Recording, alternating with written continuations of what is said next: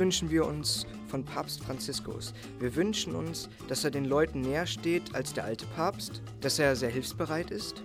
Frieden für die Welt, eine arme Kirche. Dass er sich für die deutsche Kirche einsetzt.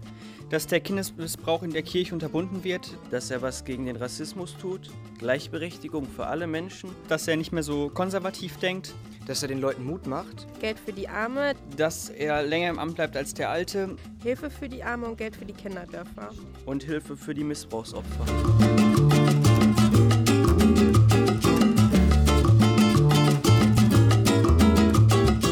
Herzlich willkommen zum Hörpunkt Lateinamerika. Dies ist Folge 66 und dieser Hörpunkt steht ganz im Zeichen des neuen Papstes. Den Einstieg machten Schüler der Realschulen aus Mal und Essen, die uns heute bei Adveniat besucht haben. In Argentinien hat Gottfried Stein mit den Mitarbeitern von El Arranque gesprochen, einem Verein, an dessen Gründung Kardinal Bergoglio mitgewirkt hat.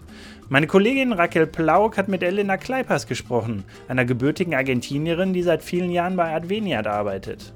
Tobias Käufer berichtet aus Buenos Aires von der Übertragung der Amtseinführung von Papst Franziskus. Caroline Kronenburg hat Thomas Wieland interviewt, der die Projektabteilung bei Adveniat leitet und Papst Franziskus von seinen Reisen her kennt. Und Gottfried Stein berichtet von den Vija-Pfarrern, einem Projekt, das Bergoglio in Buenos Aires ins Leben gerufen hat. Mein Name ist Roman Krupp. Viel Spaß! In Argentinien ist die Nachricht, dass Kardinal Bergoglio zum Papst gewählt wurde, mit Begeisterung aufgenommen worden. Gottfried Stein hat in Buenos Aires mit Paula Iramain von El Arranque gesprochen. Der Verein hat nochmal eine ganz besondere Verbindung zu Papst Franziskus. Wir waren im Büro von Aranke und hatten ein Arbeitsgespräch und plötzlich begann alles an zu schreien. Es ist komisch, wenn jemand, der so nahe steht, plötzlich in diesem Amt ist. Am Anfang habe ich gedacht, das kann nicht sein, das muss ein Irrtum sein. Ich weiß nicht warum, ich hatte es ausgeschlossen, dass er Papst sein könnte. Ich dachte, er ist viel zu alt, sein Alter würde es sich erlauben. Ich weiß nicht, warum ich so dachte. Paula Irmain ist die Koordinatorin des Hilfsvereins El Arranque die Anlaufstelle, die sich in der argentinischen Hauptstadt Buenos Aires um Jugendliche aus den Armutsvierteln der Metropole kümmert. Der Verein wurde 2001 von einer Handvoll junger Christen gegründet, die helfen wollten, als Argentinien vor der Staatspleite stand und wirtschaftlich und sozial im Chaos versank. Um zu helfen, suchte die Gruppe Rat bei Kardinal Bergoglio. Como no sabíamos, en toda esta ciudad weil wir nicht wussten, was in dieser Stadt am nötigsten ist, gingen wir zu Monsignore Bergoglio. Er sagte, er sehe als eine sehr alleingelassene Gruppe auch von der Kirche die Jugendlichen in den öffentlichen Schulen. Die öffentliche Schule in Argentinien ist laizistisch, hat keine offizielle Verbindung mit der Kirche. Das hat uns ermuntert. Er sagte, bringt Bewegung in die staatlichen Schulen, macht was Neues, rüttelt die Jugendlichen in den staatlichen Schulen auf. Die Gruppe ging in die Schulen, veranstaltete Freizeiten. Aus ersten Initiativen wurde schnell eine feste Struktur, stets begleitet und betreut von Kardinal Bergoglio, der auch die Verbindung zum katholischen Hilfswerk Adveniat in Deutschland herstellte. Bis heute unterstützt Adveniat die Arbeit der sechs hauptamtlichen Kräfte und der 40 bis 60 freiwilligen Helfer, meist Studenten, die sich jährlich um 250 Jugendliche mit ihren sozialen Problemen kümmern, immer begleitet von Kardinal Bergoglio. Él siempre, o sea, es, un, es una persona muy austera. Er ist immer ein sehr bescheidener Mensch, der wenig redet, aber sehr klar. Und besonders am Anfang plädierte er eindringlich dafür, dass die Kirche an Grenzen geht, an die sie bisher nicht gelangt ist. Um uns zu animieren, unsere bekannte Welt zu verlassen, um in andere Welten zu gehen, in der die Kirche nicht ist. Er bestand immer darauf, an die Grenzen, an die Ränder zu gehen. A ir a las fronteras, a ir a los márgenes. Paula Irmain hofft und glaubt, dass Franziskus derjenige bleibt, der immer in Argentinien war, und erste Anzeichen dafür gebe es schon. Seine Appelle für Barmherzigkeit und für eine Kirche für die Armen, der Verzicht auf Machtinsignien und sein bescheidenes Auftreten. Ich glaube, Bergoglio könnte verschiedene Denkweisen und Ansichten der Kirche bündeln. Er könnte ein Faktor der Einheit und der Brüderlichkeit sein. Er hat die Fähigkeit in seiner Person, die unterschiedlichen Strömungen zu vereinen. Es ist eine beeindruckende Fähigkeit.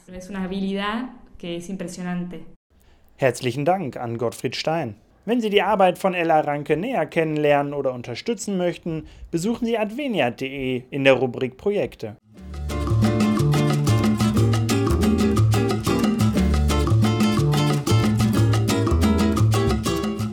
Seit 2006 arbeitet Elena Kleipers als Assistentin im Referat Mittelamerika bei Adveniat.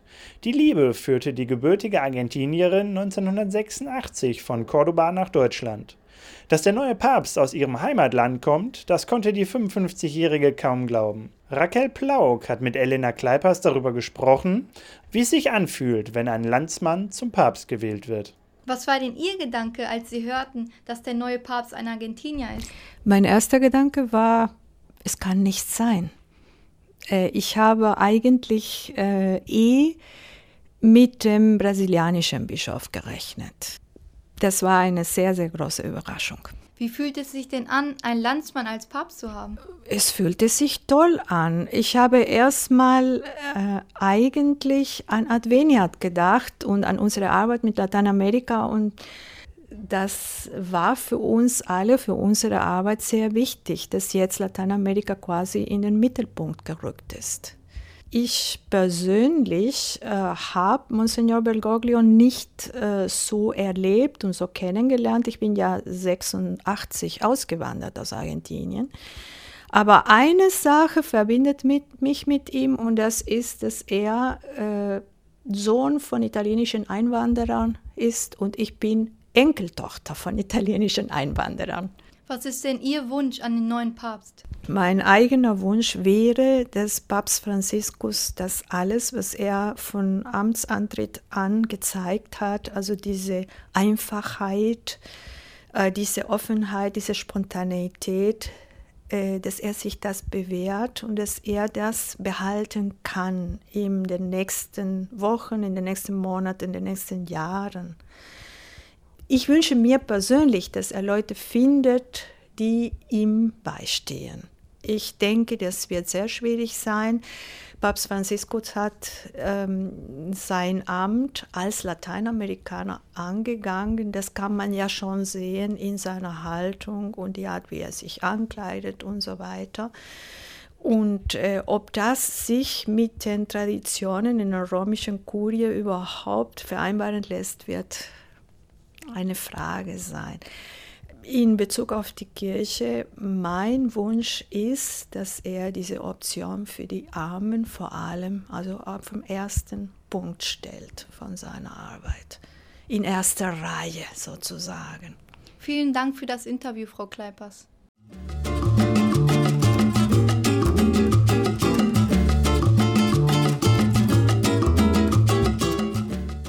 Mit einem nächtlichen Telefonanruf auf dem Plaza de Mayo überraschte Papst Franziskus die Argentinier. Mehrere tausend Menschen hatten sich gegenüber der Hauptstadtkathedrale eingefunden, um die Amtseinführung auf Großbildleinwänden mitzuerleben. Und plötzlich klingt die Stimme des Papstes aus den Lautsprechern, klar und verständlich, mit dieser unverkennbaren argentinischen Note, die stets die letzte Silbe betont und herauszögert, als könnte eine einzelne Silbe eine Frage sein. Angekündigt von einem Moderator, der die Würde des Momentes fast zerstört, weil er den Papst marktschreierisch ankündigt, wie auf einem Kirmesplatz. Danke, Padre Francesco, schreit er überrascht wie aufgedreht. Doch die Menschen wollen nicht brüllen, sie wollen Franziskus zuhören. Gracias, Padre Francisco, fuerte el aplauso. Estalla tu plaza, estalla esta catedral. Silencio. Está del otro lado del teléfono, sigue hablando el Papa. Schützt die Natur, schützt die Kinder, schützt die Familie, schützt die Alten. Entsagt dem Hass und der Missgunst. Dreht euch nicht den Rücken zu, sprecht miteinander, übt den Dialog. Gott verzeiht immer, Gott versteht. Habt keine Angst, Gott ist ein Vater. Dios es bueno. Dios siempre perdona, Dios comprende, no le tengan miedo. Dios es Padre. Die Verwaltung der Hauptstadtkathedrale hatte den Telefoncoup geheim gehalten. Wir wollten das nicht ankündigen, weil wir Angst hatten, dass die Leitung vielleicht zusammenbricht oder irgendetwas nicht funktioniert. Dann wäre die Enttäuschung groß gewesen, sagte Julio Rimoldi vom Erzbistum Buenos Aires den internationalen Journalisten. Diez pesito, diez pesito, diez pesito nur Minuten nach dem Anruf füllt sich wie auf Knopfdruck der Platz in Windeseile. Am Ende sind es über 40.000 Menschen, die den historischen Moment miterleben wollen. Sie stehen zwischen dem Präsidentenpalast und der Hauptstadtkathedrale. Fliegende Händler verkaufen Papstbilder, Kalender und Flaggen des Vatikans. Draußen umarmen sie sich, schwenken argentinische, vatikanische Fahnen. Einer hat eine schwere Marienfigur dabei, die er tapfer trägt. Einige halten Bilder des neuen Papstes hoch, andere schwenken Fahnen, auf denen Jesus Christus abgebildet ist. Wer nichts dabei hat, kann für eine Handvoll Pesos von fliegenden Händlern Vatikanflaggen oder Franziskus-Poster kaufen. Ein als Weihnachtsmann gekommener Argentinier wird unterdessen zum beliebten Fotomotiv. Eine der jungen Argentinierinnen, die auf den Plaza de Mayo gekommen ist, ist die 21 Jahre alte Fernanda. Sie kennt den neuen Papst persönlich, weil sie in der Nähe der Kathedrale Souvenirs verkauft. Unser Eindruck von ihm ist prima. Er ist oft einfach vorbeigekommen und hat sich zu uns gesetzt. Wir sind sehr glücklich, dass er Papst geworden ist, nicht nur weil wir ihn kennen, sondern auch weil er weiß, was die Leute wirklich brauchen. Die ganze Nacht über hatten vor allem junge Argentinier in der Hauptstadtkathedrale eine Wache gehalten, um sich auf den Morgen danach vorzubereiten. Einige haben einen Schlafsack mitgebracht und es sich auf dem Platz vor der Kirche bequem gemacht. Als die ersten Bilder von Papst Franziskus auftauchen, wirkt der riesige Bildschirm in der noch dunklen Nacht wie ein großer Scheinwerfer. Die helle Kleidung von Franziskus verstärkt den Kontrast. Es ist eine historische Nacht in Buenos Aires. Herzlichen Dank an Tobias Käufer für diesen Beitrag.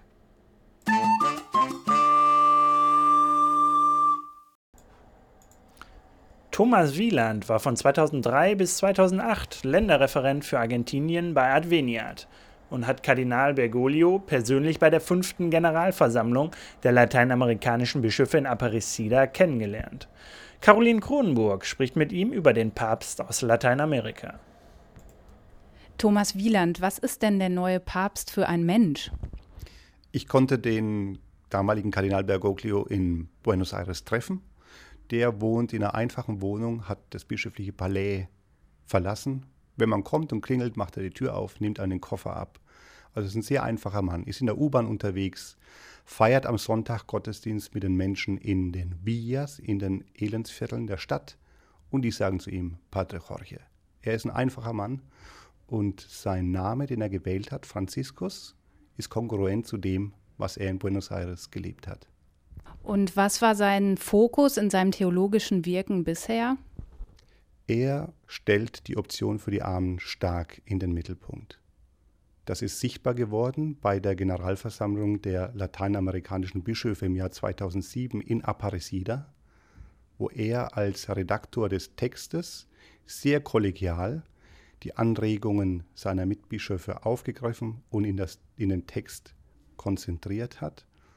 Und der rote Faden, dass man im Armen Christus erkennt, ist theologisches Zentrum des Denkens von Papst Franziskus I. oder von Kardinal Bergoglio. Und was hat Adveniat für Projekte ähm, mit Kardinal Bergoglio?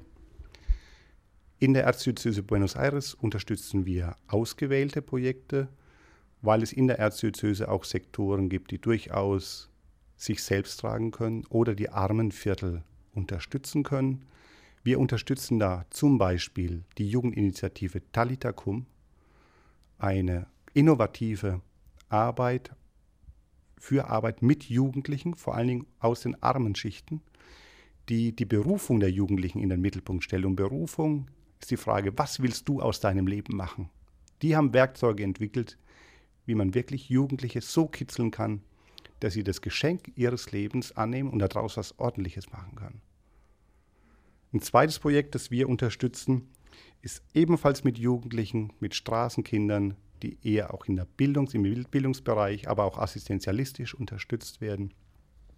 Und verschiedene Medienprojekte. Also wir haben zahlreiche innovative Projekte in Buenos Aires, die der Erzbischof unterstützt und die über die Stadt hinaus auch exemplarisch fürs ganze Land wirken. Sie haben gerade schon äh, ganz deutlich gemacht, dass Advenia die Option der lateinamerikanischen Kirche für die Jugend unterstützt. Wird denn der neue Papst wohl zum Weltjugendtag fahren? Und wenn ja, was wird er den Jugendlichen wohl sagen? Ich gehe davon aus, dass der neue Papst auch zum Weltjugendtag nach Rio de Janeiro fahren wird. Ich glaube, dass er ähm, seine Einfachheit, kommunizieren wird, ohne große Worte, dass er die Nähe zu den Menschen, die er lebt und die er ausdrückt, dass das äh, seine Botschaft sein wird. Und ich glaube, dass er auch die besondere Nähe zu den Armen äh, den Jugendlichen vermitteln wird, dass das die Begegnung mit Christus ermöglicht. Vielen Dank. Bitteschön.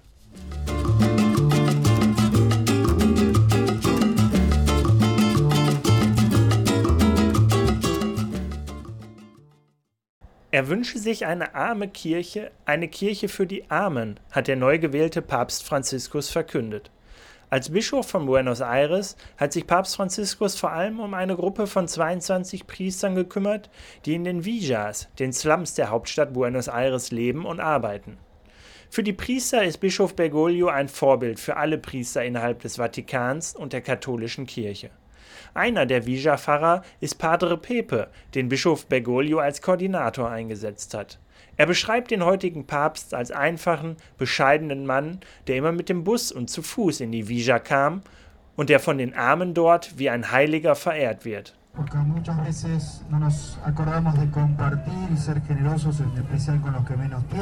Gottesdienst unter freiem Himmel auf einem Bolzplatz eingepfercht zwischen der Autobahn und einer wild in eine Anhöhe gebauten Ansammlung provisorischer Häuser aus Ziegel, Brettern und Blech feiern ein Dutzend Priester mit der Gemeinde der Villa Trenta y Uno, dem Slum 31 der Hauptstadt Buenos Aires, die Wahl des Kardinals von Buenos Aires, Jorge Bergoglio, zum neuen Papst. Franziskus hieß hier nur Padre Jorge, sagt Padre Pepe, ein Weggefährte Bergolios.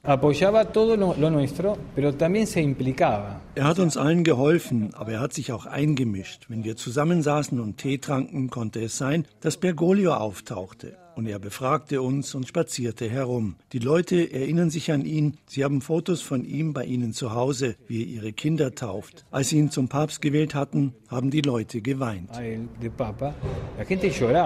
¿Qué haces, Edu? Este es una locura de acá.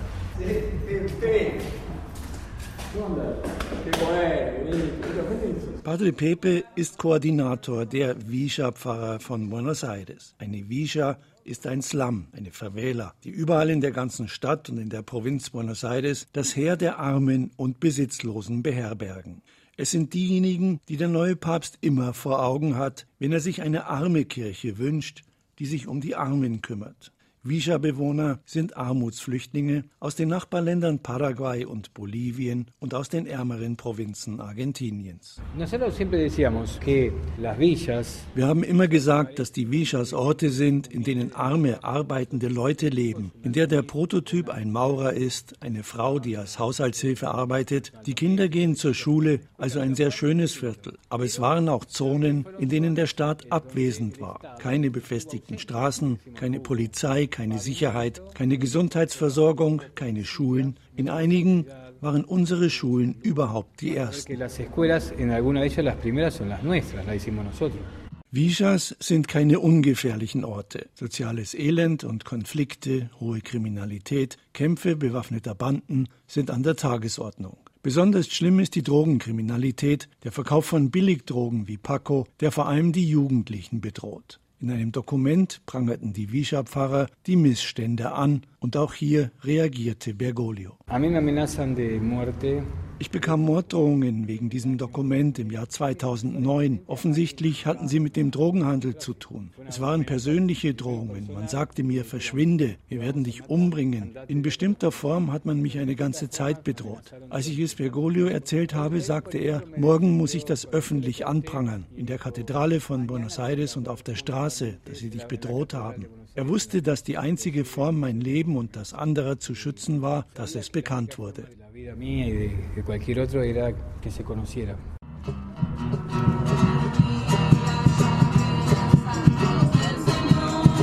Vija-Pfarrer gibt es schon seit Jahrzehnten, aber unter Kardinal Bergoglio wurde das System immer weiter ausgebaut. Statt ursprünglich acht leben und arbeiten heute 22 Priester in den Armutsvierteln.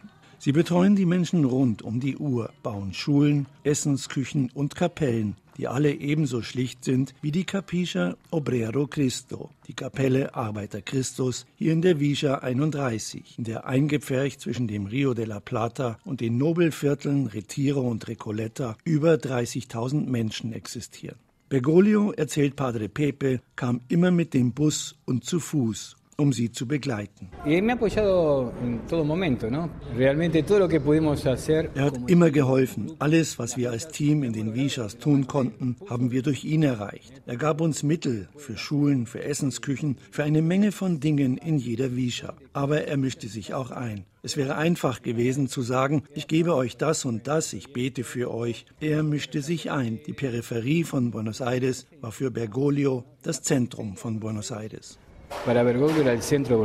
Für Padre Pepe, die Visha-Pfarrer und die Menschen hier ist das bescheidene, schlichte Auftreten des neuen Papstes in Rom, sind seine ersten Botschaften keine Überraschung. Sie kennen ihn nicht anders und Padre Pepe hofft, diese Signale von ihm markieren einen Stil, den der ganze Vatikan haben sollte. Hier in Buenos Aires hatten wir einen sehr bescheidenen Bischof und alle Priester haben ihn als jemanden gesehen, den wir imitieren müssen. Er ist Erzbischof von Buenos Aires, der erste Kardinal Argentiniens und er lebt in dieser Form. Wir übrigen müssen diesen Weg wählen, einen einfacheren, schlichteren Weg. Sein Stil, glaube ich, ist der, den der Vatikan haben muss. Das war's für diese Folge mit dem Hörpunkt Lateinamerika. Vielen Dank an Gottfried Stein, Raquel Plauk, Elena Kleipers, Tobias Käufer, Caroline Kronenburg und Thomas Wieland. Mein Name ist Roman Krupp. Auf Wiedersehen und bis zum nächsten Mal.